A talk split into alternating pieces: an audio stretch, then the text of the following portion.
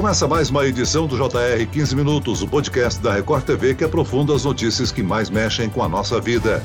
Em São Paulo e no Rio de Janeiro, ações de quadrilhas que praticam sequestros relâmpago e exigem transferências via Pix dispararam. Dois dias de terror nas mãos dos criminosos. Este homem foi mantido refém num cativeiro em São Paulo, enquanto os assaltantes faziam transferências pelo aplicativo do celular. Todo momento eles te ameaçando de morte, ameaçando de morte, ameaçando de morte. O Pix começou no Brasil no dia 16 de novembro de 2020 e em menos de dois meses superou a quantidade de transferências via TED e DOC somadas no mesmo mês. Mas com o sucesso da transação instantânea veio também o uso criminoso dessa ferramenta. Os sequestros relâmpagos aumentaram e os alvos são justamente aqueles que têm no celular a chave Pix. Como a compensação é automática e não há limite de horário, a vida dos bandidos ficou mais fácil. Por isso, o Banco Central anunciou que vai limitar o valor das transferências para no máximo mil reais, entre 8 da noite e 6 da manhã. Mas até agora não há uma data definida para que a medida entre em vigor. O que fazer então para reforçar a proteção pessoal e evitar movimentar tanto dinheiro? Eu converso agora com o especialista em segurança cibernética, Israel Pereira. Olá, Israel, bem-vindo. Olá, Celso, tudo bem? Quem nos acompanha nessa entrevista é a repórter da Record TV, Thaís Furlan. Thaís, você cobriu para o Jornal da Record uma matéria nessa semana justamente sobre esses crimes envolvendo os sequestros com Pix, não é mesmo? Bem-vinda, Thaís. Oi, Celso, tudo bem? Eu que agradeço. Exatamente. Eu cobri nessa semana, na semana passada e também na anterior. Fora os outros casos que a gente não noticiou, porque, Celso, são muitos e frequentes em todas as regiões aqui de São Paulo e também do país. Esses sequestros relâmpago ficaram mais frequentes, não é mesmo, Thaís? Sim, Celso, as vítimas estão sendo abordadas agora de várias maneiras. Na rua, aí elas são levadas para cativeiros, em comunidades, lá elas ficam horas e horas e horas fazendo essas transações. Eu conversei com pessoas que dividiram, Celso, o cativeiro com outras vítimas. A quadrilha extorquia ali dinheiro de três casais ao mesmo tempo. Foram quatro, cinco horas nessa situação. Há casos ainda em que o cativeiro é o próprio veículo da vítima, que é levada para um lugar afastado na cidade e fica ali sob a mira de uma arma com três criminosos até que todo o dinheiro da conta ou das contas, ali esse dinheiro seja esgotado. E tem também vítimas, isso agora está ficando frequente, que são atraídas por sites de relacionamento.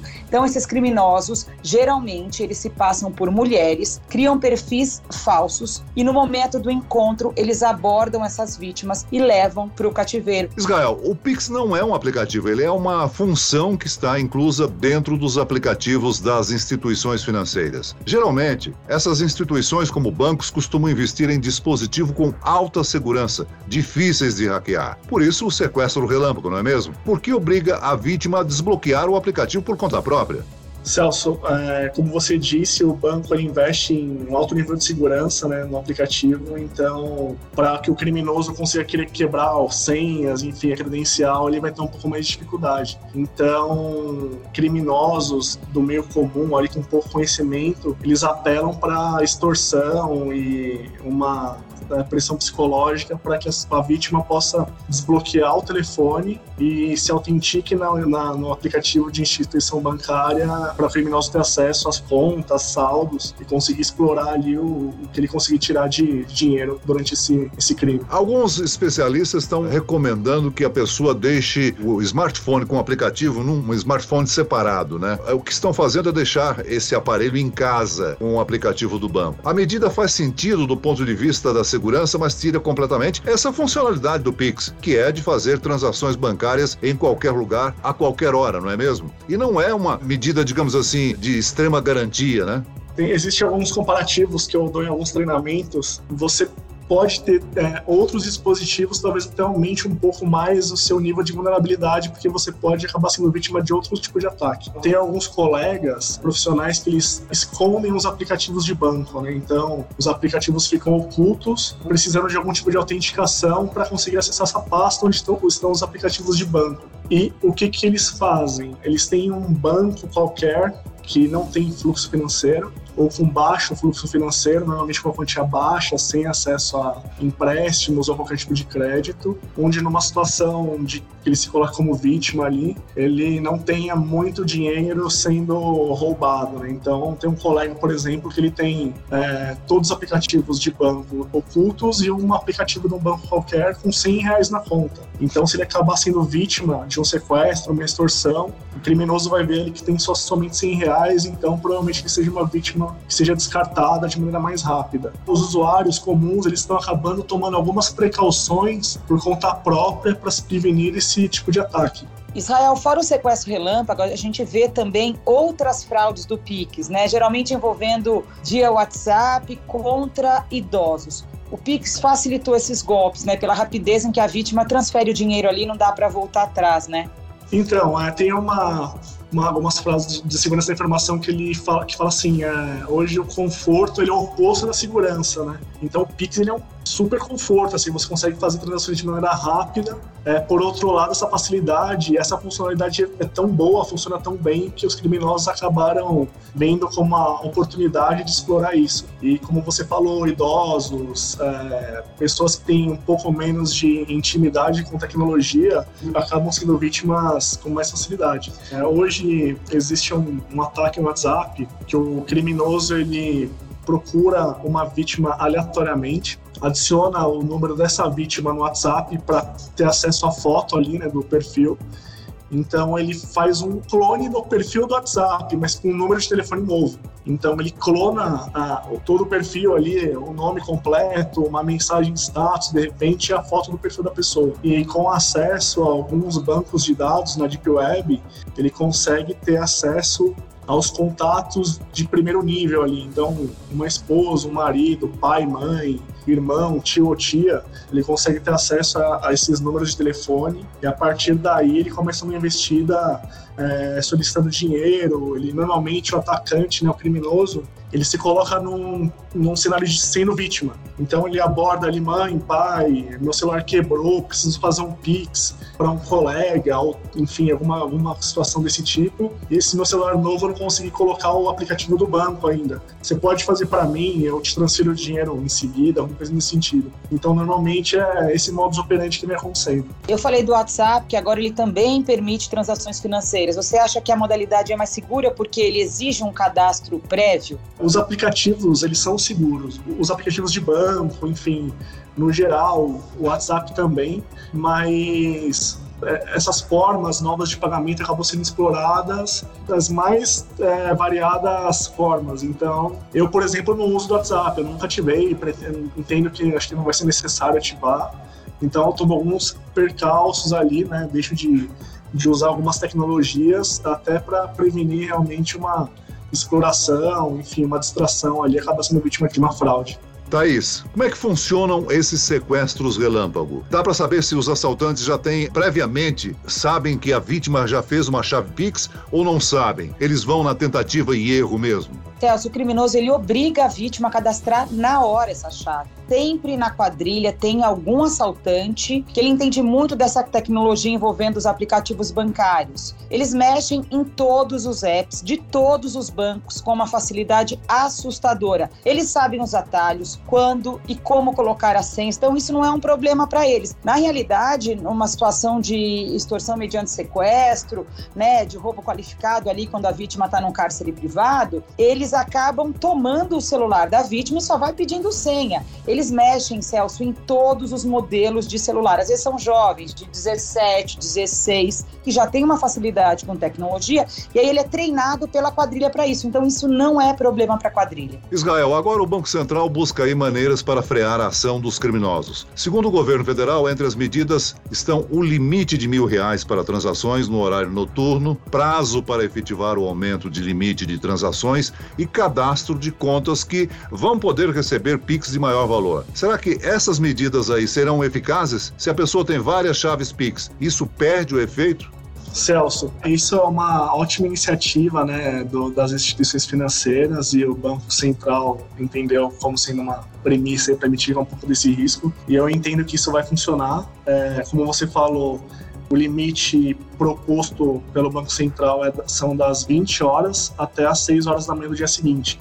O limite é de mil reais é, num total de transações. Então, ou seja, Se a vítima transferiu 500 reais, ele só tem um limite de mais 500 reais para transferir para qualquer outro Pix. Então, se ele precisar de um aumento de crédito, enfim, alguma coisa naquele momento, ele vai ter um período de 24 horas e isso eu entendo que vai desmotivar um pouco ali os criminosos a manter esse tipo de ataque de maneira mais é, ativa. Olha, Sérgio, eu tenho conversado bastante com especialistas também em segurança pública, delegados, pessoas ali do front, né? Eles concordam com Israel de que essas medidas são bem-vindas, bem intencionadas, mas eles aí ainda avaliam como muito tímidas, que não vão ser suficiente para acabar com esse sequestro relâmpago. O que vai acontecer é que a quadrilha vai lucrar menos e aí ela vai ter que fazer mais vítimas. E o pior, a quadrilha pode esperar o horário das seis da manhã, ficar com a vítima no cativeiro para conseguir os mil reais naquele período permitido e esperar amanhecer para conseguir um saque maior. Eu te pergunto, Israel, você não acha que o banco, ou enfim, todas essas medidas, elas só deixam responsabilidade de tudo para o cliente, né? O cliente não tem o que fazer, as vítimas não estão conseguindo reaver o dinheiro roubado. Você não acha que tinha que ter uma medida vinda do banco para não permitir esse tipo de golpe, de crime? Então, eu, como especialista em segurança da informação, eu entendo que todas as medidas ali as instituições já estão tomando. Na verdade, é mais um problema de segurança pública que os atacantes eles acabaram vendo como uma oportunidade. Antes do Pix tinham as transferências, TED, EDOC, enfim, que é um processo semelhante. É que assim, hoje nós levamos nossa vida no, no, no smartphone. Então, assim, talvez para mantermos um ambiente um pouco mais seguro, é deixar de ter alguns aplicativos é, nesse dispositivo usado no dia a dia. É, e de repente usar um computador residencial ou voltar né, a fazer as transações no caixa eletrônico ou no banco, mas entendo que isso é um contrafluxo da tecnologia. Eu entendo que os bancos eles vêm trabalhando de maneira árdua, os times de segurança, a fim de melhorar, implantar cada vez mais medidas de segurança. Entretanto, é, o time de, os times de segurança eles ficam é, numa situação seguinte, ou eles é, travam muito é, os processos, enfim, e acabam dificultando muito a vida do usuário e acaba tornando a tecnologia uma, uma solução é, não muito popular, ou eles acabam fazendo como o exemplo do Pix, né? Uma solução simples, fácil, tem toda uma segurança por trás ali. Entretanto, a criminalidade comum é, viu como uma, uma nova fonte de exploração. Então, é uma balança aí que está entre segurança pública e instituições financeiras. Ô Thaís, dentre os personagens que você entrevistou nas reportagens, algum deles conseguiu reaver parte desse dinheiro que foi transferido via Pix? Eu te pergunto por isso para saber o seguinte: a polícia, ela tem condições de chegar aos criminosos e receptadores desse dinheiro? Celso, 100% dessas transações elas são rastreáveis. As pessoas não estão conseguindo reaver esse dinheiro.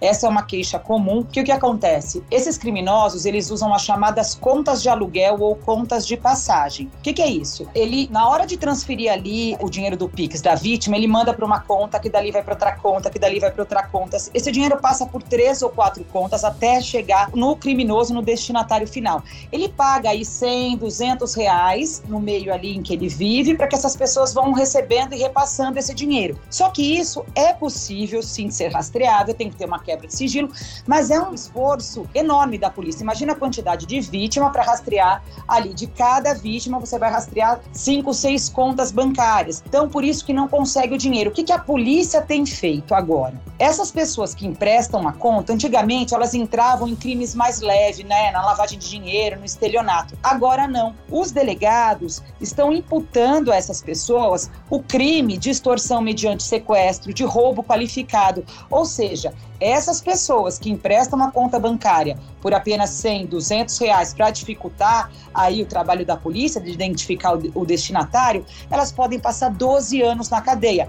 Né? Essa semana mesmo a gente mostrou isso, né? Uma mãe e um filho que foram presos porque eles emprestavam contas bancárias para as quadrilhas do Pix. Vão para a cadeia e vão responder por extorsão mediante sequestro, como se eles tivessem participado do crime, colocado a arma na cabeça da vítima. O que eu acho, na minha opinião, né, como repórter que cobre segurança pública, eu acho que é correto.